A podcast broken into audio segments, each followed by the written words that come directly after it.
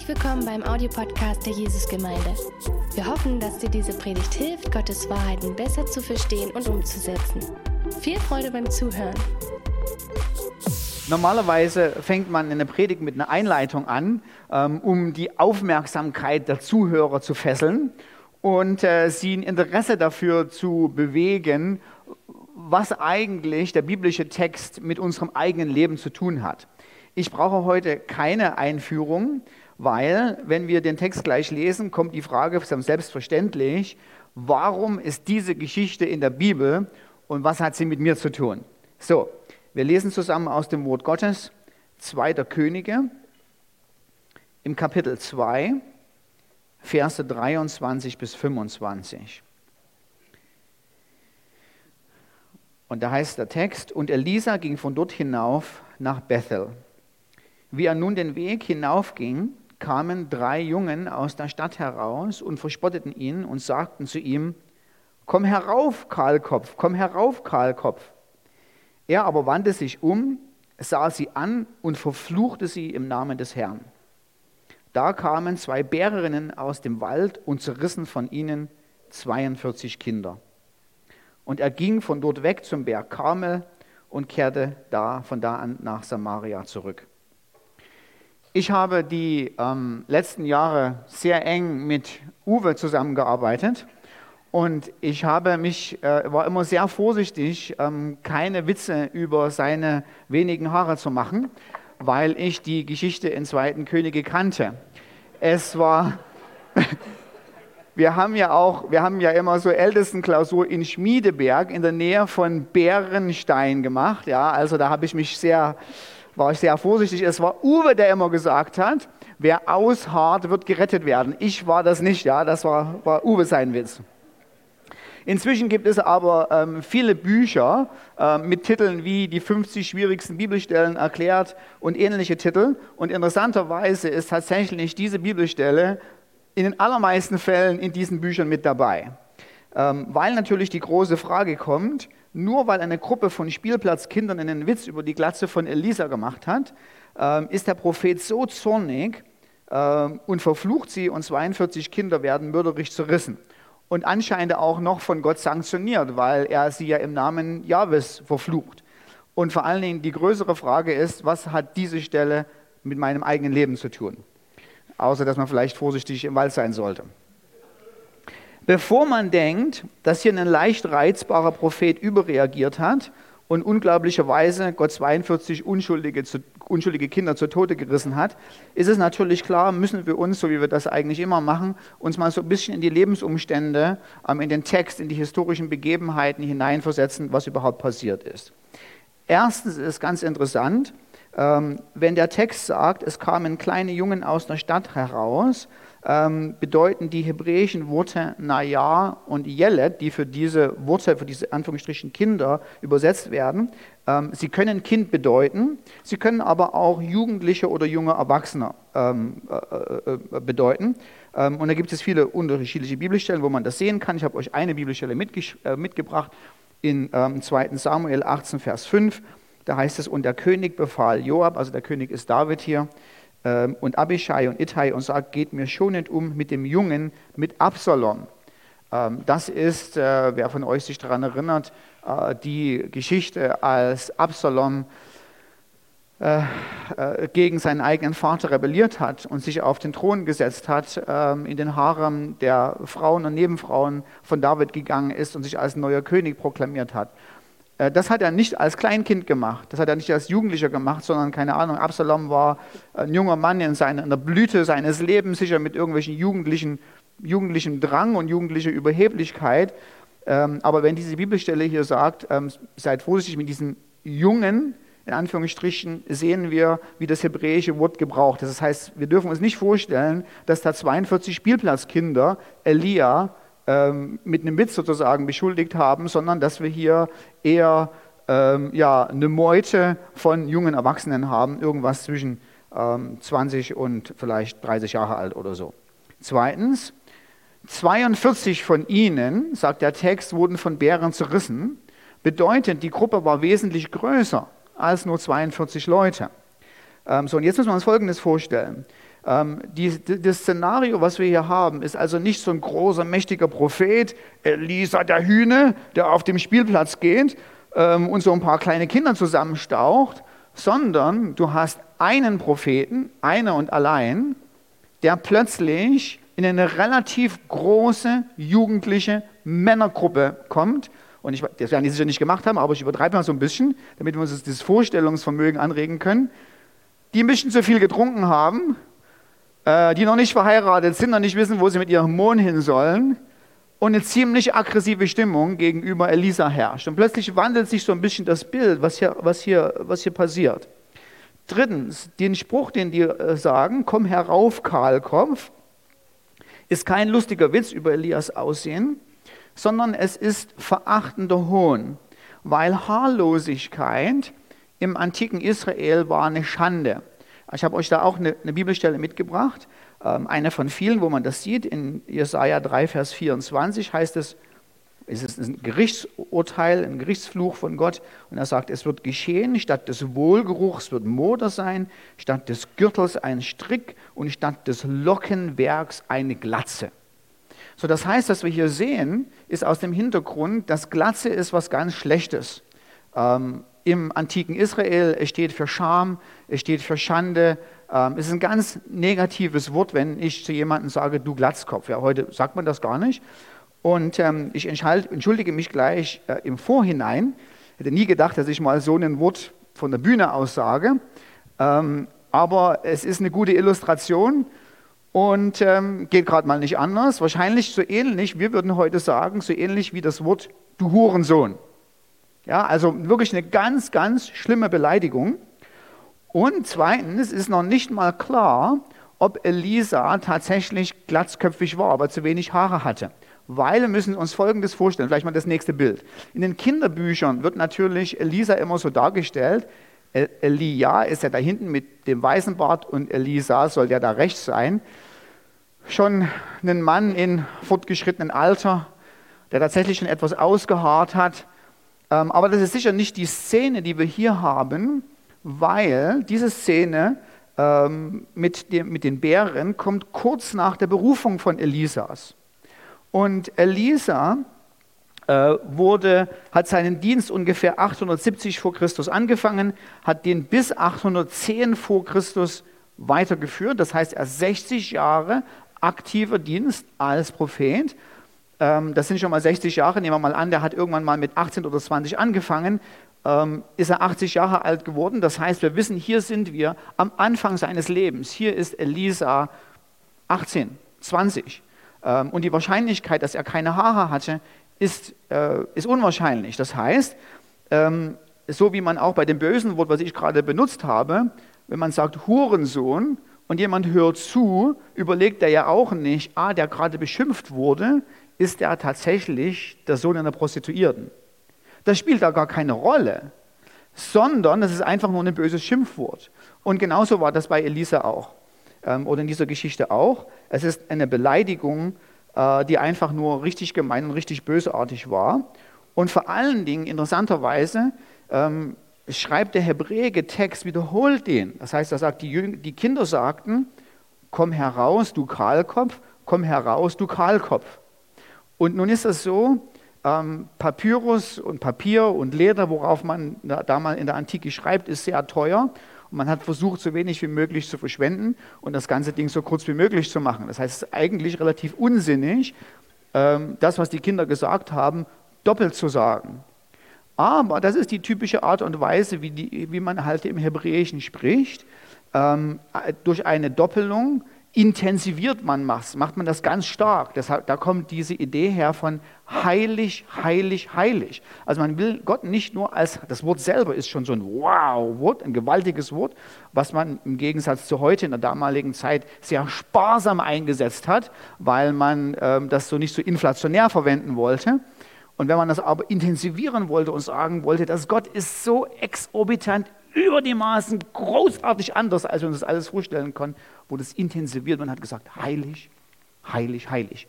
Und hier haben wir das im, im Negativen, dass das, äh, dass das Schimpfwort wird doppelt genannt, um anzuzeigen, ja, das war nicht einfach nur mal so, dass die, keine Ahnung, einen über den Schiffs getrunken haben und so nebenbei irgendwie so einen lächerlichen Witz gemacht haben, sondern die waren richtig bösartig, aggressiv drauf. Es war eine gefährliche, eine gefährliche Stimmung von einer Person, von Elisa, der sich jetzt in einer Gruppe von Dutzenden junger, vor Kraft sprotzenden Leuten, aggressiven Leuten befindet, die ihn auf äh, gemeinste Art und Weise beleidigen.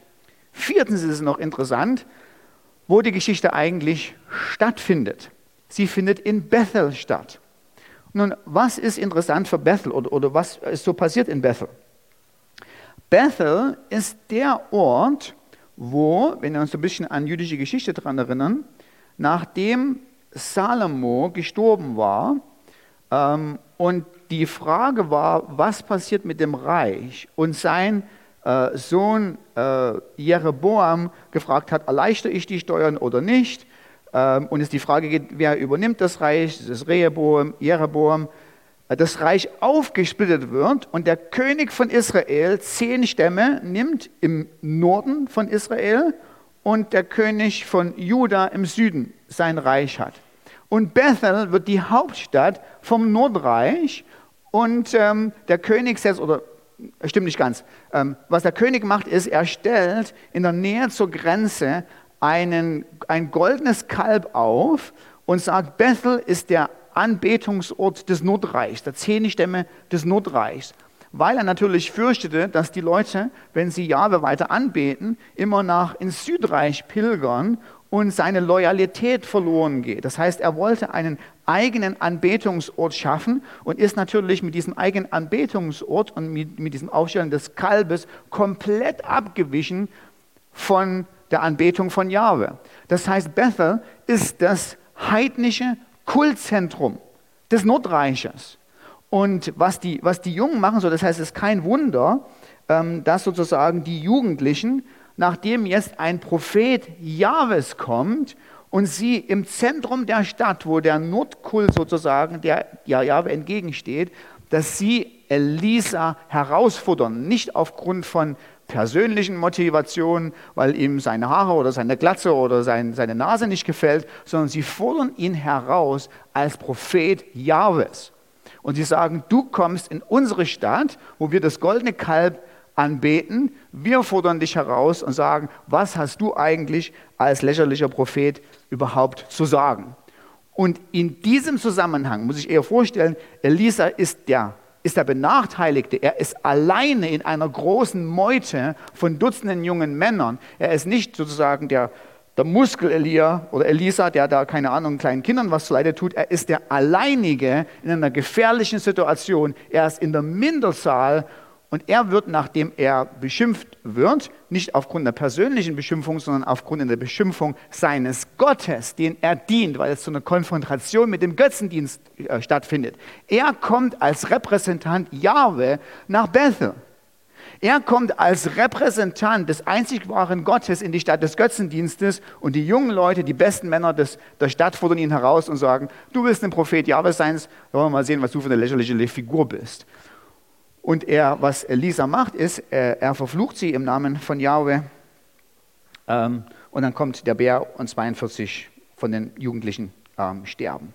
So, das heißt, was wir hier sehen ist, Elisas Antwort ist kein rachsüchtiger Wutausbruch, sondern eine kalkulierte Anwendung der Konsequenzen aus dem Bundesschluss, das Israel mit Gott geschlossen hat. Weil ihr könnt euch vielleicht daran erinnern, in 5. Mose 11, Vers 28 sagt Jahwe, ich lege euch heute Segen oder Fluch vor. Segen, wenn ihr den Geboten des Herrn eures Gottes gehorcht, die ich euch heute gebiete, und Fluch, wenn ihr den Geboten des Herrn eures Gottes nicht gehorcht und von dem Weg, den ich euch gebiete, abweicht, um anderen Göttern nachzulaufen, die ihr nicht kennt. Das heißt, Elisa kommt als der Sprecher Jahwes. Er kommt als das Wort Jahwes, weil er der Prophet Gottes ist, nach Bethel zum Volk Gottes, was abgewandt ist von ihm. Ähm, und weil sie ihn und vor allen Dingen damit Gott verachten, ähm, erfolgt wie so eine Art Mini-Zeichenhandlung gleich am Anfang, dass wer Gott verachtet, mit Konsequenzen rechnen muss. Die Verfluchung ist kein persönlicher Racheakt, sondern der Fluch verfolgt explizit im, Namen Jahwes. Ähm, und was das bedeutet, ist, ähm, wenn Gott tatsächlich allein regiert, bedeutet es auch, dass Gericht über diejenigen kommt, die Jahwe nicht anbeten. Vielleicht kann man, so, vielleicht kann man ähm, so ein bisschen dieses Gefühl dafür vermitteln, was in der Geschichte losgeht, äh, passiert, wenn man ähm, es guckt, wie die Propheten sonst ähm, betrachtet wurden. Also, ich habe euch eine Geschichte ein bisschen weiter vorher mitgebracht, in 1 Samuel 16. Da lebt David noch. Dann passiert Folgendes. Samuel ähm, kommt in die Heimatstadt von David, er kommt nach Bethlehem und im, im Vers 4 ähm, steht Folgendes geschrieben. Samuel tat, was der Herr ihm gesagt hatte. Er kam nach Bethlehem. Da kamen die Ältesten der Stadt aus ihm aufgeregt, sich fürchtend entgegen und fragten, bedeutet dein Kommen Frieden? Also man muss sich das mal vorstellen. Es kommt ein Sprecher, es kommt der Sprecher, der Repräsentant Jahwes in deine Stadt und die ganze Stadt zittert und fragt, was wird wohl kommen? Hoffentlich kein Fluch, sondern hoffentlich Segen und Frieden. Hoffentlich hast du ein gutes Wort für uns. Und diese Einstellung ist die richtige Einstellung. Diese Einstellung bedeutet, wir fürchten Gott, wir haben Respekt für ihn, wir achten das, was er zu uns sagt. Und diese Einstellung hat natürlich komplett gefehlt ähm, ähm, in, äh, in der Geschichte von Elisa äh, sondern ganz im Gegenteil, ist ins Gegenteil ausgeschlagen, sondern man hat von Anfang an den Repräsentanten äh, äh, verhöhnt ähm, und damit natürlich ähm, auch gesagt, ähm, Gott hat in meinem Leben überhaupt nichts äh, zu tun. So, natürlich ähm, haben wir jetzt so ein bisschen so die Geschichte erklärt und der Sinn des Ganzen ist natürlich nicht zu sagen, ah ja, wunderbar, jetzt passt die Geschichte wieder so einigermaßen in mein Weltbild, die schwierigen Ecken der Bibel sind abgerundet, Jetzt können wir weitergehen im Text zur nächsten Geschichte. Nein, der Text ist ja etwas, was Gott mit uns kommunizieren will. Also der Text wurde ja geschrieben, um dir damit was zu sagen. Und für unseren Alltag ist es durchaus sinnvoll, die Einstellung der beiden Städte, Bethlehem und Bethel, als Kontrast entgegenzustellen und zu fragen, welche Einstellung möchten wir denn gern gegenüber dem Wort Gottes haben? Weil das ist es, worum es geht. Es geht um das Wort Gottes. Das Wort Gottes kommt als Person. Es kommt als ein Repräsentant Gottes in unser Leben. Und die Frage ist, was machen wir mit dem Wort Gottes? Sagen wir von Anfang an, interessiert uns nicht? Oder sind wir wie die Leute in Bethlehem und sagen, wir wollen dein Wort? so wie David das gemacht hat, der dann in Bethlehem gesalbt worden ist und der immer wieder ähm, in einem Psalm gesagt hat, du hast mir, meine du hast mir Vorschriften gegeben, dass ich sie eifrig beachte, oh, dass doch deine Wege beständ, meine Wege beständig wären, meine Ordnungen zu halten. Ich suche deine Wege, ich suche deine Weisungen. Das ist die Frage, die diese Geschichte an uns stellt. Sie, stellt, sie fragt uns, was machst du denn, wenn das Wort Gottes zu uns kommt? Und was die Geschichte der Bären macht, ist natürlich, sie hilft uns, einen notwendigen Respekt vor Gottes Reden in unserem Leben zu bewahren. Missachtung seiner Worte wird nicht konsequenzenlos bleiben. Die Geschichte aus dem Alten Testament existiert als Vorbild und als Warnung dass obwohl Gott für eine gewisse Zeit Rebellion und Missachtung seiner Worte ohne sein Eingreifen geschehen lässt, es aber nicht tatenlos vorübergehen lassen wird. Also im Englischen sagt man manchmal so, he got away with murder. Er ist sozusagen mit Mord davongekommen. Was sagt man im Deutschen eigentlich so wie nichts passiert, Verbrechen begangen und trotzdem gut ausgegangen. Diese Geschichte warnt uns, dass es mit der Existenz des lebendigen Gottes nicht so sein wird. Auch wenn Gottes Gericht geduldig ist und auf sich warten wird, perfekte Gerechtigkeit wird kommen. Die Geschichte ist eine Warnung, dass Gott zwar barmherzig ist, was wir gleich sehen werden, aber auch gerecht. Wir haben natürlich diesen Aspekt von Gottes Gerechtigkeit. ähm, und von Gottes Gericht in den letzten Generationen in Freikirchen total vernachlässigt. Ja, also ich gucke einfach mal so ein bisschen, ich gucke mal so ein bisschen bei Google, was denn eigentlich so im freikirchlichen Raum in Deutschland ähm, oder in anderen Ländern so gepredigt wird. Ähm, und da gibt es unwahrscheinlich viele Predigten, wie lieb doch Gott ist und wie wunderbar und wie sehr er sich über uns freut und als alles Friede, Freude, Eierkuchen ist. Und wenn wir nur diese fünf Sachen machen, wie wunderbar unser Leben wird. Und man findet ganz wenig Predigten über die Gerechtigkeit Gottes und über Gericht, was kommt. Und ich weiß nicht, woran es liegt, dass wir diesen Aspekt, der so klar und so deutlich Teil von der Beschreibung dessen ist, wer Gott ist und wie er mit uns handelt, wie wir ihn so vernachlässigen können. Ich weiß, dass man aus seelsorgerlicher Perspektive ähm, Menschen, die in seelischer Not sind, ähm, Menschen, die mit Angstzuständen zu tun haben oder melancholisch drauf sind, dass man diesen Menschen nicht sagt, beschäftige dich doch mal mit dem, mit dem Gericht Gottes intensiver. Ähm, oder lies doch mal das Buch von Jonathan Edwards, Sünder in der Hand eines gerechten Gottes. Ähm, das ist die falsche Lektüre oder die richtige Lektüre zur falschen Zeit.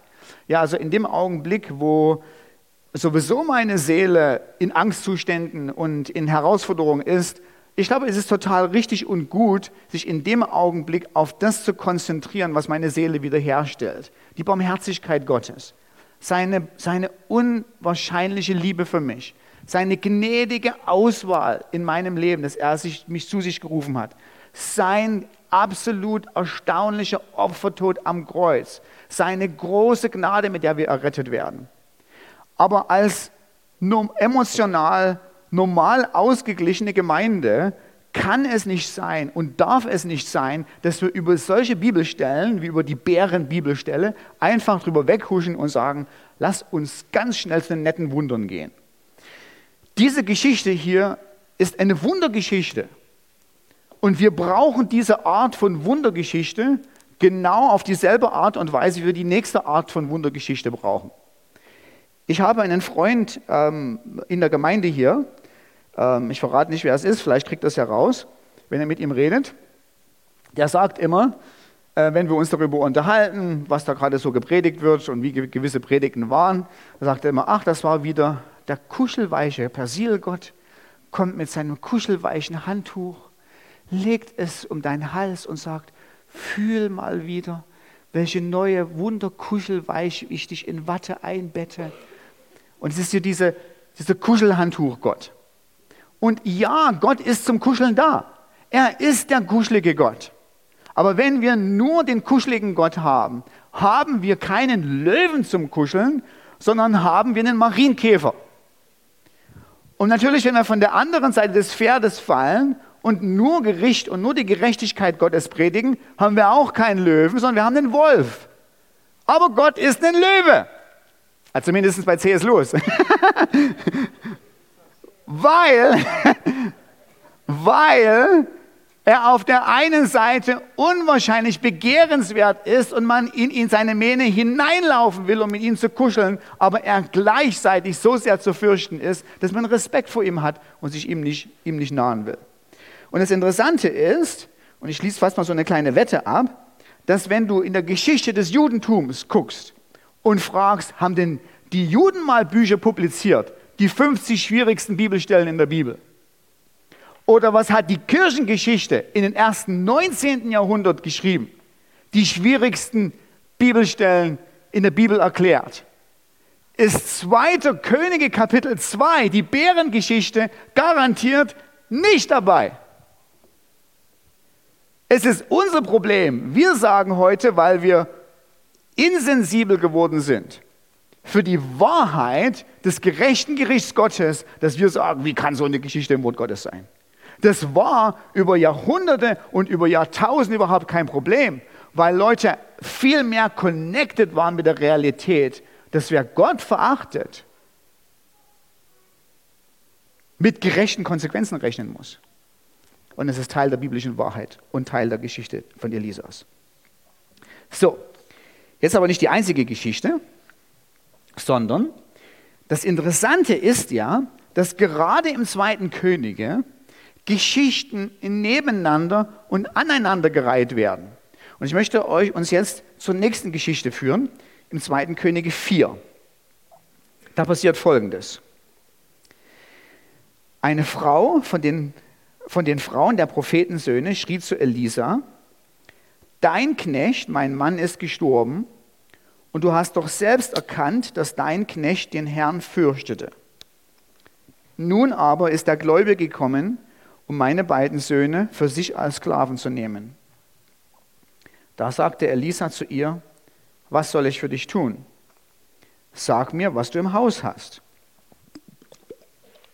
Sie sagte, deine Magd hat nichts anderes im Haus als nur einen Krug Öl. Da sagte er, geh hin, erbitte dir Gefäße von draußen, von all deinen Nachbarinnen, leere Gefäße, aber nicht zu wenige. Dann gehe hinein und schließ die Tür hinter dir, hinter deinen Söhnen zu und gieß in all diese Gefäße, was voll ist, und stell sie beiseite. Während sie ihr die Gefäße reichten, goss sie ein. Und es geschah, als die Gefäße voll waren, sagte zu ihrem Sohn, reiche mir noch ein Gefäß. Er aber sagte zu ihr, es ist kein Gefäß mehr da. Da kam das Öl zum Stillstand. Und sie kam und berichtete es dem Mann Gottes, der sagte, geh hin, verkaufe das Öl und bezahle deine Schulden. Du aber und deine Söhne ihr könnt von dem restlichen Öl leben. Das sind die Wundergeschichten, die wir gerne lesen. Das sind die Geschichten, wo wir sagen, Halleluja, diese Art von Gott will ich in meinem Leben erleben.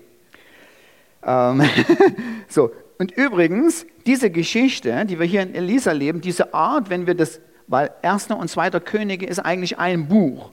Ähm, es hat einfach nur, weil es vom Volumen her ähm, nicht auf eine große Schriftrolle gepasst hat, hat man das unterteilt. Aber normalerweise, wenn du in Anführungsstrichen den Krimi guckst, fängst du auch nicht mitten im Krimi an zu gucken. Du liest nicht Zweiter Könige zuerst, sondern du musst zuerst Ersten Könige lesen. Und die Geschichte ist natürlich eine fortlaufende Geschichte.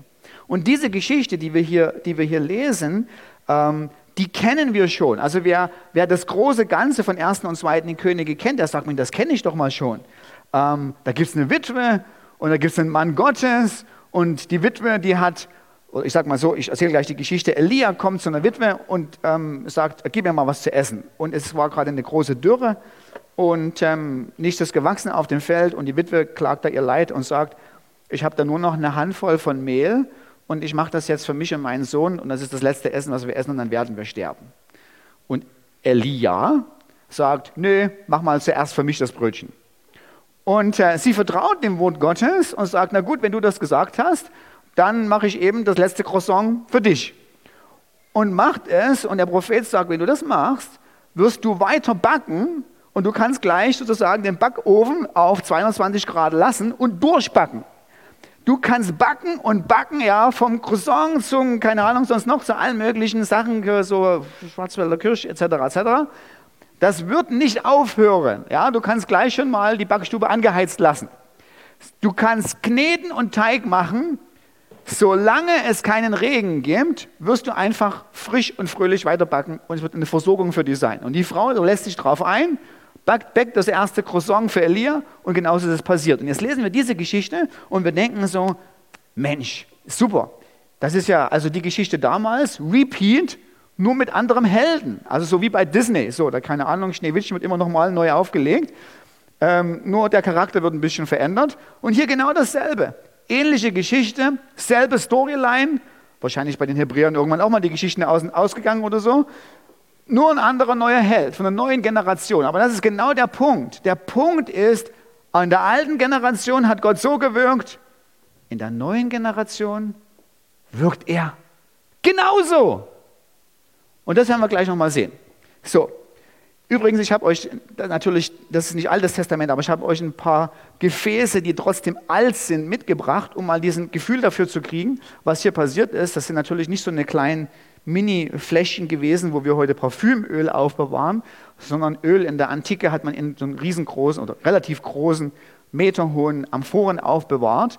Und das ist wahrscheinlich, ähm, weil das alltägliches ähm, ja, Alltagsgebrauch war. Man hat meistens geerntet. Übrigens, das ist in, in Bonn, kann man mal besuchen, mit inklusive, ach, ich verzettel mich. Aber da ist ein, da ist ein äh, da ist ein Zertifikat von dem, von dem Zolleinnehmer drauf, dass das Öl, was aus Spanien kommt und nach Bonn geschickt wurde, auch verzollt worden ist. Okay, auf alle Fälle, was man sieht, es sind relativ große Gefäße. Und was hier passiert ist, ist, die Frau tatsächlich hat von ganz ihren Nachbarn, sozusagen, wie man, früher hatte man so in Deutschland noch so Kartoffelkeller, da wurde man den ganzen Winter so ganze Kartoffeln aufgehoben, so richtig zentnerweise, äh, tonnenweise wurden die eingekellert und so hat man das in der Antike gemacht. Na okay, vielleicht nicht Tonnen, aber Zentner. Äh, eine ordentliche Menge. In der Antike hat man natürlich nicht immer so eine kleine, immer nicht ständig zum Supermarkt gerannt, sondern man hat große Gefäße gehabt, wo man das Öl drin gehabt hat. Und das ist hier passiert. Nur noch der letzte Rest in einem Gefäß gewesen. Die Frau hat gegossen und gegossen und gegossen und das Öl ist einfach in viele der Gefäße immer weiter reingeflossen. Und vielleicht so ähnlich, heute würde man die Geschichte sicher anders gehen. Da würde man sagen, nimm deine EC-Karte, geh zur Bank und nimm so viele Opferkörper aus der Jesusgemeinde mit, wie du nur schleppen kannst, schmeiß deine Karte da rein und dann sprudelt so das Geld heraus, solange du auffangen kannst und in diese Körper reinlegen kannst. Und als die Körper alle voll waren, hörte auch der ATM auf, sozusagen die Maschine da das Geld auszuspucken. Okay, das, bei der, ähm, das natürlich bei der, bei der Frau passiert. Und die Pointe der Geschichte ist natürlich nicht, ach, hätte sie doch noch mal ein paar mehr Gefäße gehabt. Die Frau hat tatsächlich überreichlich richtig viel gekriegt. Sie hat so viel gekriegt, dass sie ihre Schulden abbezahlen konnte, mit der sie sonst hätte ihre Kinder verkaufen müssen. Und das ist natürlich ein enorm großer Betrag. Und sie hat genügend gehabt in der ganzen nächsten Zeit, also es ist eine Witwenrente für sie gewesen, für sich und für ihre beiden Kinder zu sorgen. Und jetzt, man, jetzt ist man in folgender Gefahr. Der Punkt der Geschichte ist natürlich offensichtlich. Jahwe zeigt sich, wer er ist. In der vorherigen Geschichte im Kapitel 2 zeigt er sich und sagt, übrigens deshalb ist es vielleicht ein bisschen nicht ganz so richtig zu sagen, die Predigtreihe heißt Elisa. Weil eigentlich geht es nicht um Elisa, es geht um den Gott Elisas. Und im Kapitel 2 zeigt sich der Gott Elisas und sagt, ich bin ein gerechter Gott des Gerichts. Und im Kapitel 4 zeigt sich Gott und sagt, ich bin barmherziger Versorger. Das ist die Pointe der Geschichte. Die Pointe der Geschichte ist, vertraust du mir in Zeiten der Not, wird Gott dich nicht hängen lassen. Schüttest du dein Herz aus zu ihm und sagst, hilf mir, wird Gott kommen und er wird auf übernatürliche Art und Weise, und manchmal auch weniger übernatürlich, er wird für dich sorgen, so wie er für die Witwe gesorgt hat. Es sind beides richtige Konzepte dafür, wer Gott ist in seinem Charakter und in seiner Natur. Und wenn wir jetzt diese Geschichte so weiterlesen, lesen wir das nächste Wunder von Elisa und das nächste Wunder von Elisa und das nächste Wunder von Elisa. Und wir denken uns, so muss christliches Leben sein. Ein Wunder nach dem anderen. Und wir vergessen zwei Dinge. Wir vergessen erstens, dass in den, keine Ahnung, wie in dem Dutzend Kapiteln, was wir über Elisa haben, wir einen Zeitraum von 60 Jahren haben. Ich bin mir nicht sicher, ob Elisa jeden Tag Ölvermehrung produziert hat. Und zweitens, wir, wir, wir, wir haben zum Teil in der christlichen Kirche eine falsche Theologie entwickelt, indem wir sagen, guck doch mal Elisa an, die Wunder passieren ständig. Wenn du ein gerechter Mann Gottes bist oder eine gerechte Frau Gottes und zu Gott schreist, passieren die Wunder. Und dann passieren manchmal sehr tragische Sachen und das tut mir sehr leid. Ich habe von ähm, ukrainischen Geschwistern gehört, die Familie ähm, im Krieg verloren haben, Familienmitglieder. Und zu ihrem persönlichen Schmerz im Herzen haben dann auch noch Pastoren gepredigt, dass die Leute, die gestorben sind, die du verloren hast, dass irgendwie Sünde in ihrem Leben gewesen sein muss, weil sonst wären sie nicht gestorben als ich die Geschichte gehört habe, das sind mehrere Geschichten, sind mir jedes Mal herzzerrissen, ich habe ich hab geweint. Weil man muss sich vorstellen, dass zu dem Schmerz des Verlustes, den man erlebt, man dann auch noch den Schmerz der Anschuldigung und der Anklage, der, die völlig falsch ist, erleben muss. Weil man muss sich mal die Geschichte angucken. Was ist denn hier eigentlich in der Elisa-Geschichte passiert? Es ist nicht so, dass einfach nur beim ersten Mal, wenn man zu Gott ruft und man keine Sünde im Leben hat, Gott sofort kommt und alles gut macht. sondern wann hat denn Gott geholfen? Als die Frau eine Witwe war. Warum ist denn die Frau eine Witwe geworden? Weil ihr Mann gestorben ist. Nun könnte man sagen, ja, vielleicht hatte der Mann Sünde in seinem Leben. Aber guckt euch mal die Geschichte an. Die Frau sagt, einer deiner treuen Propheten, der treu dir gedient hat, ist gestorben. Und Elisa sagt nicht, nee, das war keine Ahnung, der hat heimliche irgendwie sowas gemacht oder so, sondern er sagt, das stimmt. Und jetzt müssen wir Folgendes vorstellen. In welcher Zeit leben wir denn eigentlich? Wir leben hier nicht im 21, gemütlichsten 21. Jahrhundert, wo man in Israel einfach so sagen kann, oh ja, ich wäre Pastor, ich wäre Prophet oder ich wäre Folgendes. Wir leben in einer Zeit, wo eben gerade noch, wir sind kurz nach der Berufung von Elisa, Elia, sein Vorgänger, den Mut total verloren hat, weil, vergesse ich immer das deutsche und das englische Wort, äh, Jezebel, ist glaube ich das deutsche Wort, ne? weil Jezebel die Propheten verfolgt hat und ausgerottet hat. Und Elia eben gerade noch gerufen hat am Berg, ich bin der Einzige, der übrig geblieben ist. So schlimm war die Verfolgung in Israel. Wir befinden uns nur kurze Zeit danach in dieser Geschichte. Und die Antwort von Gott, von Gott ist, nee, nee, lieber, lieber äh, Elia, 7000 in Israel habe ich mir bewahrt, die ihre Knie nicht zur Baal gebeugt haben. Was? Nur 7000? Das ist ein Witz. Das heißt, du musst dir vorstellen, hier gibt es einen der wenigen gerechten Propheten, der in einer absoluten Anti-Stimmung gegen Jahwe seine Stimme erhoben hat und mit Elia rumgereist ist und mit Elisa vielleicht auch und gesagt hat, Jahwe allein ist Gott, weil das bedeutet das, das bedeutet das Wort Elia. Hier haben wir einigen der wenigen Treuen und ausgerechnet einige der wenigen Treuen stirbt und hinterlässt eine Witwe mit zwei Kindern.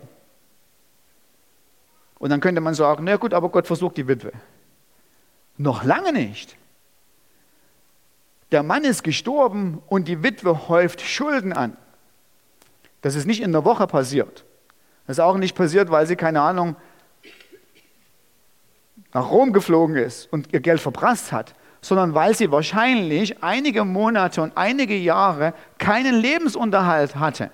Und man muss sich eigentlich fragen, wo ist denn Gott in der ganzen Zeit gewesen? Wo, wann hast du denn geholfen?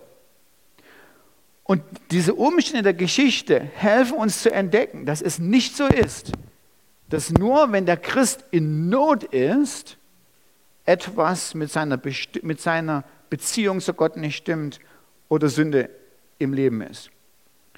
Und ich weiß, dass es sowas wie stellvertretende Buße nicht wirklich gibt. Aber wenn du diesen falschen Rat gekriegt hast und wenn dir irgendjemand gesagt hat, das ist passiert, weil Sünde in deinem Leben ist oder Sünde im, im Leben desjenigen, den du verloren hast, sage ich einfach, ich möchte mich zutiefst entschuldigen für meine Kollegen, die diese völlig falsche und zerstörerische Art von Theologie dir gepredigt haben. Gott ist barmherzig. Gott hilft in Zeiten der Not. Er ist da für uns, wenn wir zu ihm rufen. Aber es bedeutet, uns, es bedeutet nicht, dass er es nicht auch noch erlaubt, dass wir manchmal durch schwierige Zeiten durchgehen. Ich möchte, dass wir heute nach Hause gehen und diese beiden und diese beiden Aspekte von von wer Gott ist in seiner barmherzigen Versorgung und als gerechter Richter mit nach Hause nehmen. Denn wenn wir uns fragen, was will denn jetzt eigentlich, was sollen, wollen diese beiden Geschichten kommunizieren, ist vielleicht ein Satz, nämlich Jahwe, der einzige Gott des Universums, ist generationsübergreifend gerechter Richter und barmherziger Versorger. Er ist beides. Und es ist gut so. Und deshalb lieben wir ihn. Also wer von uns hat nicht schon mal seine, die angenehme Art Gottes in seinem Leben erlebt, wo Gott auf eine übernatürliche Art und Weise versorgt hat? Also ich erinnere mich gern ähm, an eigene Geschichten, ähm, wo ich noch kein regelmäßiges Gehalt hatte ähm, und in Amerika studiert habe und das war Mitte der 90er Jahre. So ein Kind aus dem Osten, völlig irrsinnig die Idee, in die USA zu reisen und Theologie zu studieren null Geld auf der hohen Kante, ähm, aber ich habe geglaubt, dass Gott versprochen hat, dass er vorsorgt. Ähm, und es war öfters so, nämlich mindestens, na, genau exakt dreimal im Jahr, dass Studiengebühren fällig waren. Und es war jedes Mal eine Zeit des Fürchten und Zitterns und jedes Mal eine Zeit des Eingreifen Gottes. Und jedes Mal habe ich gesagt, das nächste Mal, Gott, werde ich nicht wieder zweifeln. Jedes Mal war Gott treu und hat auf kostbare Art und Weise vorgesorgt. Ich weiß noch, kann mich noch ganz genau daran erinnern, wo ich mit meinem kleinen gebrauchten Klappfahrrad, so ein Klappfahrrad, was nicht, einem klapprigen Fahrrad da lang, äh, lang gefahren bin und ich wusste genauso, ja, nach so und so vielen Tagen und dann muss man Studiengebühren bezahlen. Ähm, ich weiß, das waren eigentlich nur irgendwas so zwischen 500 und 700 Dollar, aber das war Mitte der 90er für ein Kind aus dem Osten eine horrende Summe, ja, für, die man, für die ich glauben haben musste. Und ähm, ich bin äh, damals früh ähm, zur Schule gefahren und ähm, ich habe ähm, früh Jesaja 54, Vers 5 gelesen. Dein Ehemann ist dein Schöpfer. Der Herr der Herrscharen ist sein Name. Der Erlöser ist der Heilige, dein Erlöser ist der Heilige Israels. Der Herr der ganzen Erde wird er genannt. Und ich hab, bin auf mein Fahrrädel gestiegen, bin durch die Gegend geradelt und mir wurde plötzlich bewusst, dein Schöpfer ist dein Ehemann. Das ist ein Versprechen, so wie ein Ehemann für seine Braut sorgt. So hat Gott versprochen, der Schöpfer des Himmels und der Erde, für mich zu sorgen. Und ich habe, ich habe Schiss gehabt in meinem Herzen, aber ich habe, um in Anführungsstrichen den Schiss wegzukriegen, im Vertrauen zu Gott gesungen und gesagt, du bist mein Ehemann, du wirst für mich sorgen, Du bist der Heilige Israels, du bist der Herr der Herrscharen. Die 500 Dollar sind kein Problem für dich. Und die Tage gingen ins Land und es war Mittwoch und wir hatten Hauskreis und wir waren alles so junge Studenten. Ähm, also da war nichts zu erwarten von Wundern des von Wundern Jahres. Und wir treffen uns so, essen ein Dollar Pizza zusammen und dann fragt mich Toni, ach Dirk, hast du schon, weil das war das typische große Frage, hast du schon Studiengebühren bezahlt? Ne? So, äh, ich sage so, nein, keine Ahnung. Und normalerweise sagt, müsste, hätte Toni gesagt, äh, ich auch noch nicht. Und ich sage so, nein. Und dann nimmst du ein Scheckheft raus und schreibt mir einen Scheck aus über exakt den Betrag. Und ich sage so, äh, Toni, ja, so, keine Ahnung, du bist ja selber Student. Und er sagt so, ja, bei mir ist jemand hinten ins Auto reingefahren, die Versicherung hat mich ausbezahlt, ich habe viel mehr, als ich dich brauche oder so, ich teile gerne. Hey, Gott ist total gnädiger Versorger. Und du sitzt hier und sagst mir, was erzählst du da für lappige Geschichten? Lass mich mal erzählen, was ich erlebt habe. Ich glaube dir. Das ist genau der Punkt.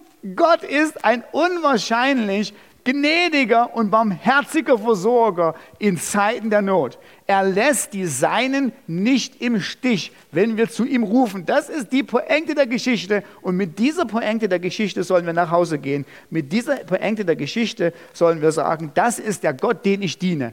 Total gerecht und aufrichtig, ihn Gericht zu fürchten für diejenigen, die ihn hassen, aber diejenigen, die sich ihm zuwenden, generationsübergreifend, er ändert sich nicht. Meine Großoma, ja vielleicht meine, weiß nicht, aber deine Großoma vielleicht, hat die Barmherzigkeit und die Gnade Gottes erfahren. Dein Vater, du Deine Kinder, deine Enkel werden es wieder erleben. Solange die Welt existiert, wird Gott sich nicht ändern. Er ist derselbe gestern, heute und in Ewigkeit. Auf ihn ist Verlass in Zeiten der Not.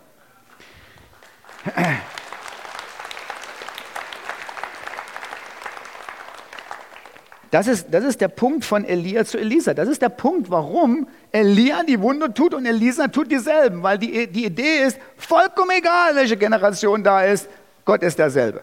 Was machen wir damit? Wir machen Folgendes.